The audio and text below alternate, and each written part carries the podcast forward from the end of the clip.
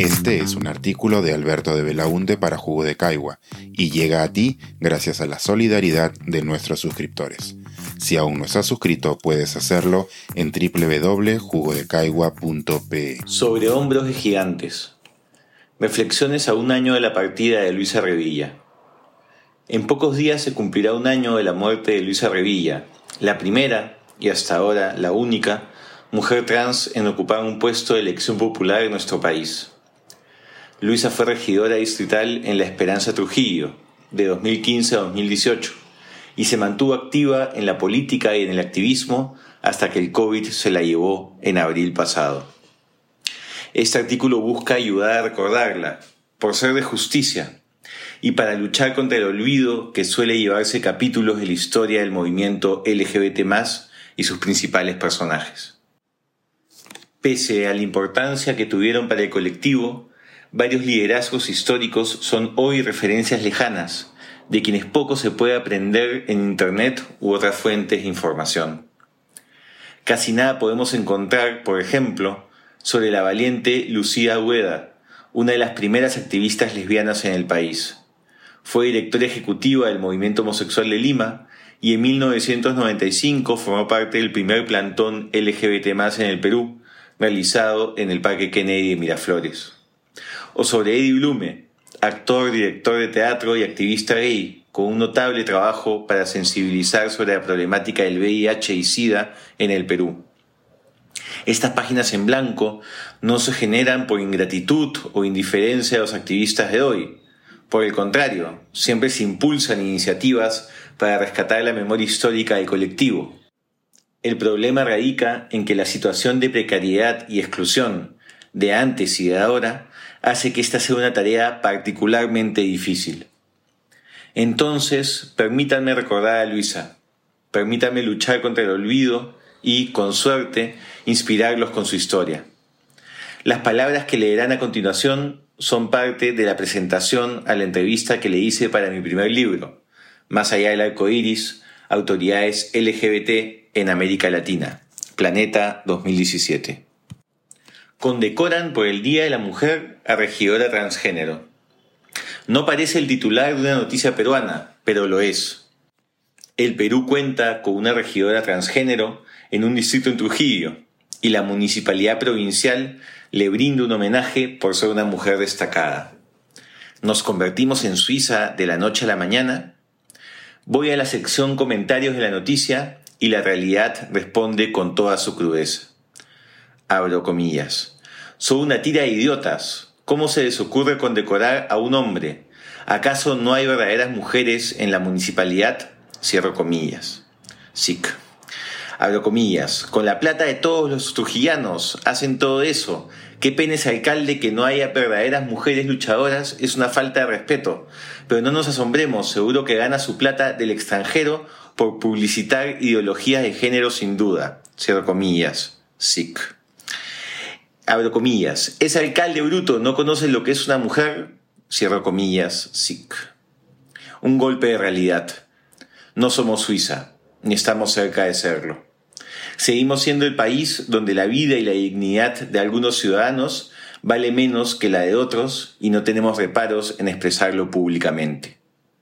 Ser una mujer trans en el Perú y América Latina es aspirar a ser un error de la estadística para sobrevivir. En el Perú se estima que 9 de cada 10 mujeres trans no tiene seguro de salud y una de cada tres está infectada con VIH. 5 de cada 10 mujeres trans abandonan los estudios, en su mayoría por situaciones de acoso y bullying. Hay un aproximado de entre 10 y 20% de la población trans que no cuenta con documento de identidad, Asimismo, no tenemos una cifra que refleje a cabalidad el nivel de agresión física al que están expuestas debido al rechazo casi sistemático de la policía, que se resiste a atender estos casos. La credencial oficial de Luisa, otorgada por el organismo electoral, es el testimonio de su más grande éxito y al mismo tiempo el recordatorio de una de sus mayores frustraciones. El documento acredita oficialmente que Luisa Revilla fue elegida regidora del Distrito de la Esperanza, pero el nombre que ahí consta es su nombre biológico. En el Perú, para que una persona trans logre rectificar su documento de identidad, debe iniciar un proceso judicial que puede durar años, con los costos que ello implica y sin un resultado claro, pues dependerá de qué jueces vean su caso, cuál sorteo. Soy uno de los firmantes del proyecto de ley de identidad de género, que busca convertir ese proceso judicial en un procedimiento administrativo ante el RENIEC, lo que permitiría plazos y costos razonables, así como predictibilidad en el resultado.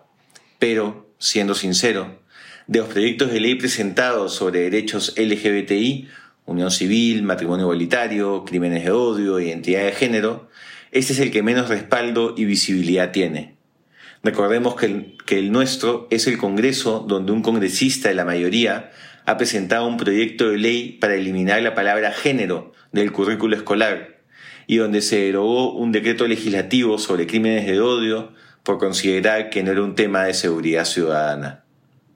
Aquí otra paradoja dramática que nos muestra lo mucho que falta por avanzar.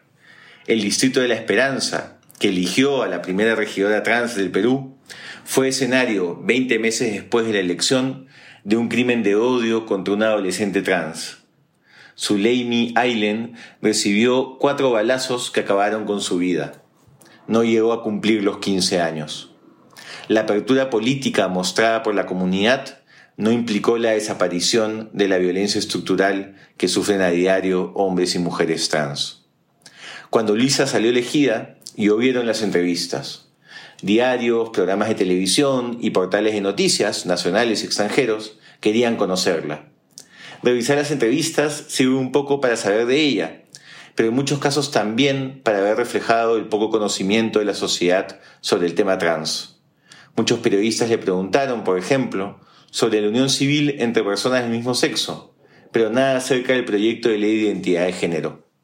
Aún así, el simple hecho de que realicen una cobertura periodística sobre el éxito de una mujer trans ya es un gran avance respecto a la imagen que se suele proyectar mujeres vistas como un problema de seguridad ciudadana por su trabajo sexual callejero, sin ahondar en las desigualdades estructurales que las llevaron a esa situación. En una de esas entrevistas le preguntaron qué mensaje le podría dar a la comunidad LGBTI. Abro cita. Que así como yo pude hacerlo, lo pueden hacer muchas más. Solamente se necesita ser perseverante, luchadora por tu causa, sentirte segura de lo que eres, prepararte y leer mucho. Y seguro que estas próximas elecciones no solo habrá una Luisa Revilla, van a haber varias chicas y chicos también. Y aquí la ciudad más conservadora del Perú, Trujillo, está dando ejemplo del respeto y de oportunidades para todos.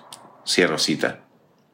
Luisa sabía mejor que nadie la importancia del mensaje que, estaba transmitiendo.